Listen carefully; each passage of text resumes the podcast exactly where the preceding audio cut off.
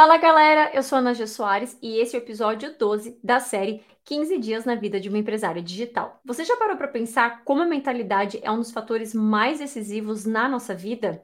Pois é, o que eu percebo é que essa é uma das coisas que mais falta na grande maioria das pessoas que eu sempre tive, não sei se por causa dos meus pais ou porque eu comecei a trabalhar desde os 14 anos, mas eu tenho muito habilidade de pensar sempre na solução e não focar no problema.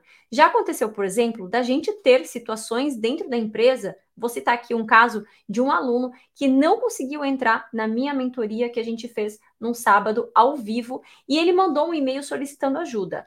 Se fosse uma empresa normal, poderia simplesmente ignorar, deixar de lado, afinal é sábado e todas as mensagens foram enviadas durante a semana em diversos canais, ou simplesmente responder o e-mail desse aluno com o link da aula.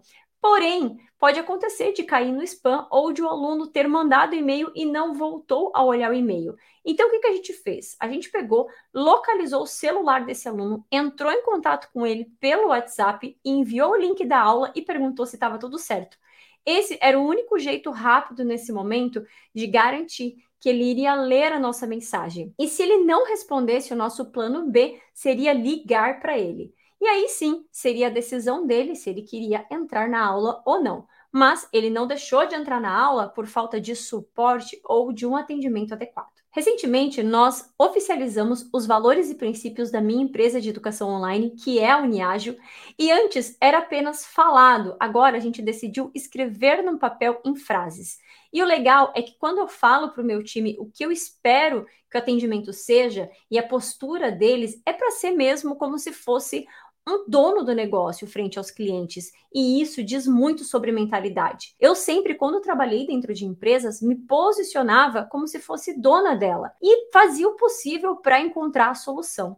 Mas o grande problema é que a maioria das pessoas faz o mínimo e nem pensa nessas coisas ou foca a atenção no problema ou simplesmente ignora ele, deixa para lá ou deixa para outra pessoa resolver. E eu já vi isso acontecer com tanta gente que é super normal.